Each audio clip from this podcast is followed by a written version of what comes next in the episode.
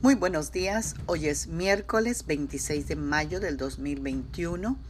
Sean todos y todas bienvenidas al devocional del día de hoy. Hoy meditaremos en el versículo de números 23, 19 que dice, Dios no es un simple mortal para mentir y cambiar de parecer.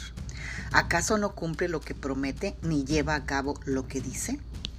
Amada guerrera y guerrero de Dios, Él dijo, y no hará? En contraste con la falta de fiabilidad del hombre, Dios es fiable e inmutable.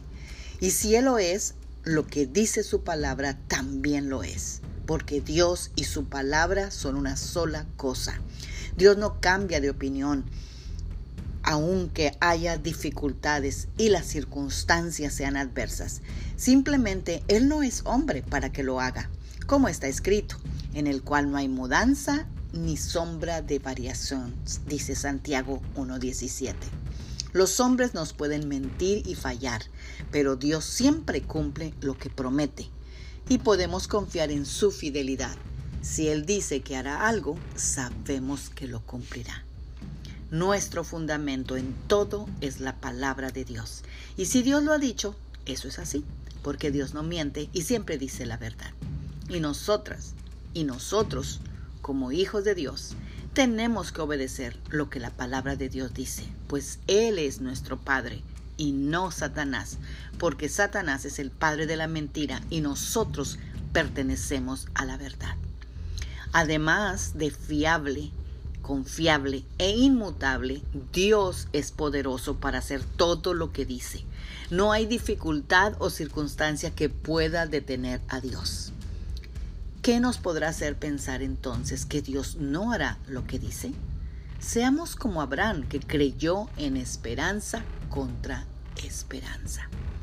Oremos esta mañana.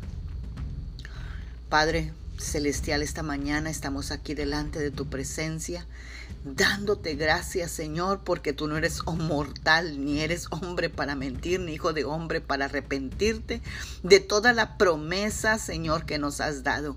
Señor, tú cumplirás, porque así dice tu palabra.